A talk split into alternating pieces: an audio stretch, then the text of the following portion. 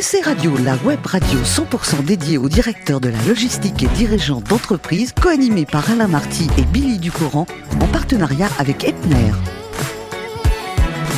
Bonjour à toutes et à tous, bienvenue à bord de SC Radio, la radio 100% consacrée à la supply chain. Vous êtes plus de 3900 directeurs de la logistique et dirigeants d'entreprise abonnés à nos podcasts. Nous vous remercions d'être toujours plus nombreux à nous écouter chaque semaine et bien sûr, vous pouvez réagir sur nos réseaux sociaux et notre compte Twitter SC Radio-du-Bas TV. À mes côtés, pour co-animer cette émission, Muriel Glad. Bonjour Muriel. Bonjour. Merci d'être avec nous. Vous êtes directrice générale déléguée chez Epner et aujourd'hui, on va se faire belle et il y a de quoi, puisque nous recevons Thomas Rill, directeur de la supply chain internationale et développement durable de Make Up Forever. Ça fait rêver. Bonjour Thomas. Bonjour. Merci d'être avec nous. Vous êtes né le 4 avril 1974 en Alsace et n'ayant absolument aucune idée du métier que vous alliez exercer, ben, vous avez fait 5 ans d'études. Ça c'est beau quand même. Ça ferait rêver tous les parents. Je sais pas quoi faire, mais je vais faire 5 ans d'études. Après le bac. Après le bac, évidemment. Alors attention, un DUG en économie, un master sciences et techniques. Vous aviez une passion euh, en dehors de vos études, c'est le cinéma. Vous n'étiez pas un cinéphile, vous étiez quoi? J'étais un cinéphage, tout à, tout à fait, effectivement. En parallèle de mes études, je mangeais du film euh, à longueur de journée. Donc euh, j'allais parfois au cours, plutôt au cinéma, donc durant Oui. plusieurs années. Euh, Il y a un moment où vous vous êtes dit, ce serait bien, je travaille dans le cinéma? Tout à fait. Donc effectivement, durant ces fameuses cinq années après le bac, il y a un moment, je me suis posé la question est-ce que je continuais dans des voies plus sérieuses ou est-ce que j'allais faire du, cinéma mon métier? Finalement, la, raison a été la, la plus forte et j'ai décidé de d'être raisonnable et d'en faire un, un hobby à vie. Un hobby, à vie, absolument. Alors comme vous êtes né un 4 avril, vous auriez pu, si vous aviez été réalisateur dans le cinéma, adapter par exemple un roman de Marguerite Duras qui est né également un 4 avril. Comme vous, enfin en 1914, hein, donc c'est pas la même époque. Une autre année, Mais voilà, ça Mais aurait là- été, ça aurait été beau quand même. même digit quand même. Absolument. Alors, vous avez toujours voulu travailler pour des produits avec lesquels vous aviez une affinité. Pas question pour vous de travailler pour des ressorts ou des lumières de voiture. Pourquoi cette, euh, c'est en rapport avec l'art, la sensibilité déjà que vous aviez pour le cinéma, toujours des produits, des beaux produits? Je pense qu'effectivement, moi, au quotidien, j'ai besoin que le produit pour lequel je, travaille me, touche directement, me parle directement, que je puisse, moi, qu'il me parle, également que moi, je puisse en parler autour de moi. Et c'est quelque chose qui est très, très important, effectivement, dans, mon environnement professionnel, c'est pouvoir partager euh, euh, mes problématiques, partager mon quotidien, partager mes passions. Effectivement, et quand vous passez euh, 40, 50, 60 heures par semaine euh, au travail, ben, c'est intéressant et fondamental pour moi de partager C'est pour ça que vous avez fait le choix pour votre premier job d'être chez Philippe, parce qu'à l'époque, ils avaient euh, des téléphones mobiles, les premiers téléphones mobiles. Tout à fait. Donc effectivement, euh, Philips correspondait parfaitement au cahier des charges. Donc du téléphone, du téléphone portable. Donc dans les années euh, 2000, euh, pour les plus jeunes, euh, c'est euh, Philips faisait des téléphones portables et pendant trois ans, j'ai été euh, chez Philips avec un produit qui me touchait directement. Oui, alors là, on rentre ensuite dans le rêve, puisque vous arrivez, et vous allez rester 14 ans. Là, on est dans le glamour, vous arrivez chez Guerlain. Au point de dire que Guerlain, c'est dans votre ADN, finalement. Tout à fait. Alors là, c'est euh, 2001. Je, je cherchais à, partir de Philips, à me rapprocher de, Paris. Et là, j'ai le, téléphone qui sonne et on me propose un, poste chez, euh, chez Garlin. Alors, je connaissais pas encore tous les détails de, de Garlin. Je ne connaissais pas encore tout ce magnifique monde de Garlin et de LVMH au global dans laquelle j'allais euh, j'allais rentrer. Mais euh, clairement, ça a été le début d'une histoire qui n'est pas encore finie et qui a été magnifique. Alors, ça a été quand même un long travail, parce que vous êtes arrivé chez Guerlain à l'époque où Guerlain était plutôt en berne. Tout à fait. Donc effectivement, euh, ça à l'entretien, on n'avait pas partagé sur la situation euh, Mhm. précise de Garlin. Donc quand je suis arrivé, la situation n'était pas des plus euh, plus positives, mais très très rapidement une nouvelle direction est arrivée et j'ai eu la chance, puisque je suis resté 14 ans chez Garlin, de voir le renouveau des Garlin, l'accélération de Garlin. Et aujourd'hui, Garlin a continué à, Ah à exploser et re- à redorer son blason. Du parfum, c'est devenu une marque de soins, puisque maintenant sa, sa force, c'est le, c'est le soin, principalement en Asie, mais euh, clairement, c'est une magnifique société. Ben, quand, quand, vous rentrez à 27 ans dans une société, quand vous sortez à 41 ans de la même société, c'est que ça vous a Forcément, c'est très très structurant pour sa vie. Et vous l'avez dit, vous êtes dans un groupe LVMH qui est un groupe solide, donc quand vous en avez un petit peu marre, parce qu'il faut évoluer, euh, ben, au sein d'LVMH, vous créez pour Sephora Collection la supply qui n'existait pas à l'époque, ce qui est assez étonnant pour une marque qui est très connue. Mais vous faites connaissance avec le retail. Et ça, au départ, vous n'étiez pas partant.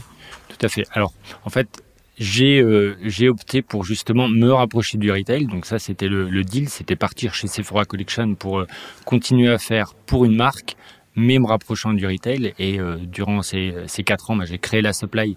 Donc ça, ça a été euh, très très formateur et très intéressant. En revanche, la vie du retail, c'était pas forcément euh, mon objectif à terme, parce que quand vous êtes adossé au retail, vous n'avez pas toutes les manettes. Et donc, au bout de quatre ans, j'ai décidé de revenir au sein d'une marque, toujours chez LVMH, parce qu'effectivement, ouais ce groupe avec ses 75 maisons est un groupe euh, magnifique. Oui, et il vous manquait de toute façon quelque chose pour évoluer, c'est ce qu'on appelle le pilotage mondial que vous allez trouver chez Makeup Forever. Tout à fait. Donc effectivement, après 4 ans, ben, je, je discute avec les, les, gens maintenant que ça fait euh, 18 ans que vous vous côtoyez. Et puis ben, on me trouve cette, cette position de directeur supply chain chez, chez Makeup Forever avec euh, ben, le pilotage de l'ensemble de la supply chain, mmh. depuis les fournisseurs jusqu'au stock dans, dans le monde. Muriel, c'est donc un homme heureux que vous allez interviewer maintenant. Très bien.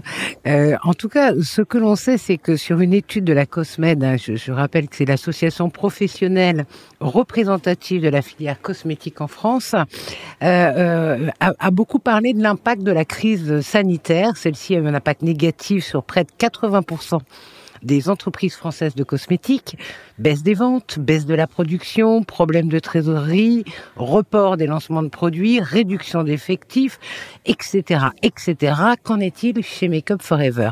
Quel est l'impact de cette crise Covid?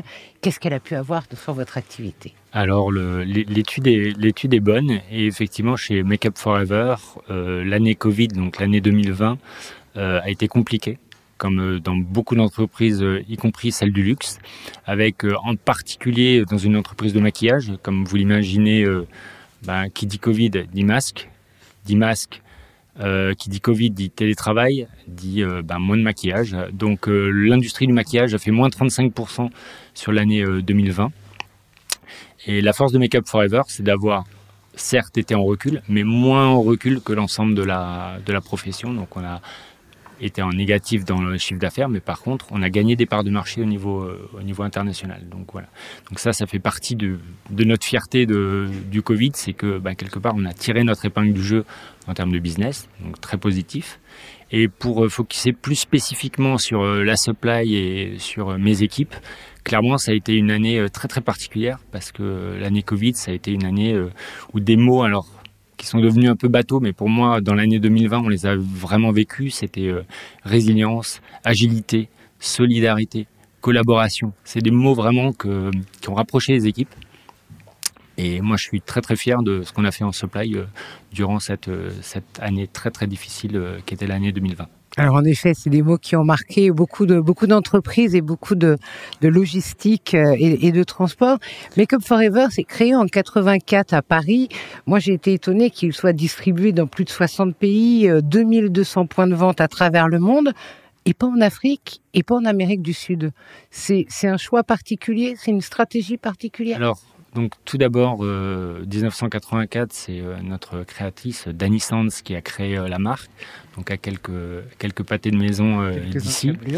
Euh, la marque a été rachetée euh, par LVMH et la stratégie de, de, la marque a été vraiment de s'adosser sur Sephora, sur le retail de Sephora pour distribuer sa, sa, marque.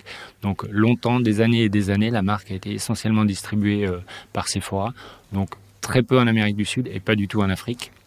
Et euh, dans les dernières années, on a suivi dans le développement de, la marque où se passait le business du maquillage et du luxe en général. Clairement, il penche vers le côté asiatique. Donc euh, voilà, donc on est un petit peu moins chez Sephora et on est beaucoup en Asie. Très bien, merci de, cette précision. Alors, on parlait en effet de l'enjeu de la crise sanitaire qu'on a euh, tous euh, traversé, mais il y a aussi de grands enjeux qui sont liés au développement durable, à des nouvelles euh, réglementations environnementales qui voient le jour, telles que la loi AGEC, la loi climat et résilience, pardon, ou encore le pacte vert européen qui impacte l'industrie cosmétique. Quelles sont les initiatives éco-responsables menées par Make Up Forever au niveau de la supply chain Alors là, je prends un tout petit peu de recul. C'est pas juste au niveau de la supply chain, c'est euh, déjà au niveau global. Il y a une vraie prise de conscience euh, au niveau de LVMH. Il y a beaucoup beaucoup de communication, comme vous pouvez le voir dans, dans la presse, sur le sujet. Euh, Bernard Arnault, dans ses voeux, a parlé de, de l'environnement. Donc, je pense quand même quand euh, il rédige dix lignes et quand une ligne est l'environnement, on voit que c'est très très présent. Et au niveau de Make Up Forever, cette euh, prise de conscience est également très très présente. Et elle se matérialise comment? Elle se matérialise ben, en plus de ma fonction de supply chain, j'ai pris le développement durable donc il y a un an. Donc j'ai pu effectivement ben, travailler, coordonner donc tous les métiers, travailler euh, notre packaging, travailler nos formules et travailler sur la supply chain pour effectivement euh, aller euh, davantage dans toutes ces problématiques environnementales.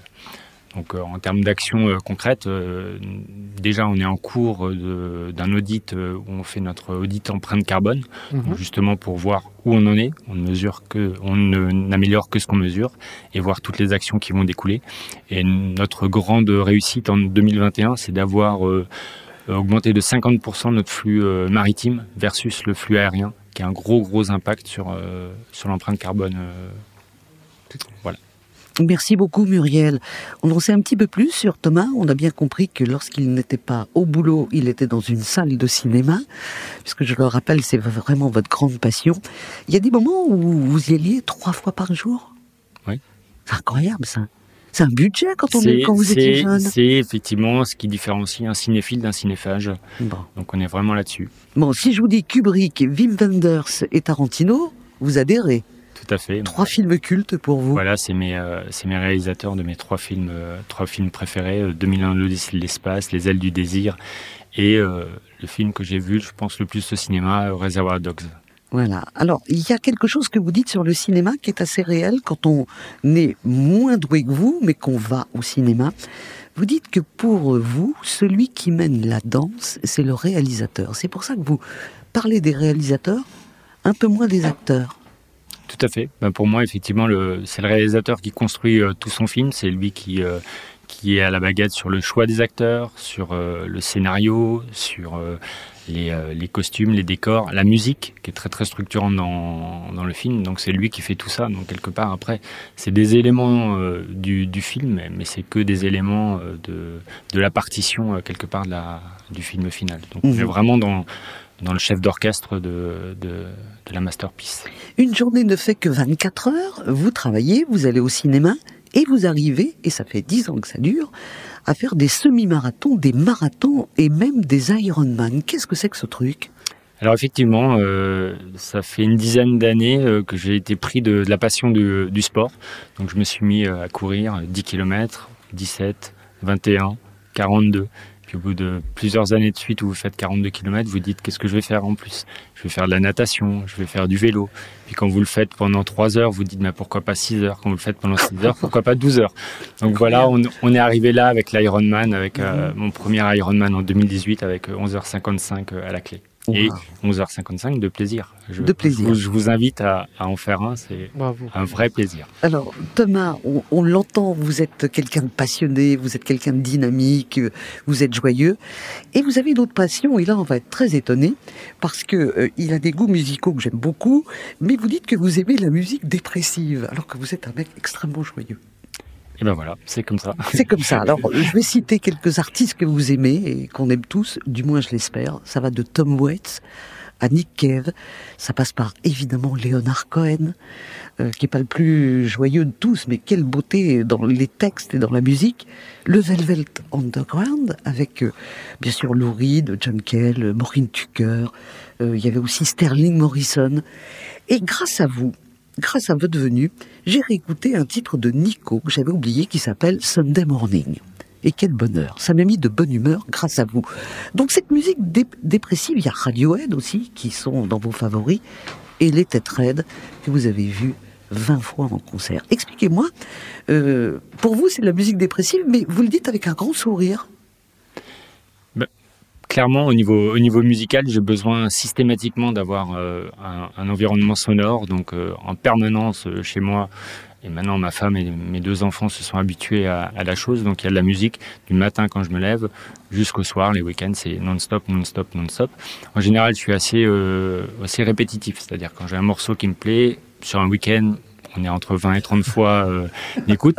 voilà. Donc après, si je pense, là je fais l'analyse, si c'était des musiques trop dynamiques, trop trop rapides systématiquement, je pense que ça serait trop difficile à, vivre pour l'ensemble de la famille et pour moi également. Donc c'est pour ça que je pense que j'ai axé sur euh, sur tout ce qui est euh, beaucoup plus calme. Mais après, j'écoute très bien aussi tout ce qui est techno, tout ce qui est Daft Punk, j'adore. Enfin voilà, donc j'ai plein d'autres. Mais est-ce que lorsqu'on fait de la course comme vous, quand on court beaucoup, est-ce qu'on est plus serein quand on écoute une musique dépressive? J'ai aucun problème. Par exemple, en ce moment, je cours, je cours avec une chanson de Nick Cave qui dure 10 minutes, qui est très très très calme et qui n'incite pas du tout à aller vite et pourtant ça va. Merci en tous les cas. Merci beaucoup Thomas pour euh, ces moments qui sont étonnants. Merci à vous aussi Muriel. Fin de ce numéro de SC Radio. Retrouvez toute notre actualité sur nos comptes Twitter et LinkedIn. On se donne rendez-vous mercredi prochain à 14h précise pour accueillir une nouvelle émission. SC Radio, la web radio 100% dédiée aux directeurs de la logistique et dirigeants d'entreprise en partenariat avec Epner.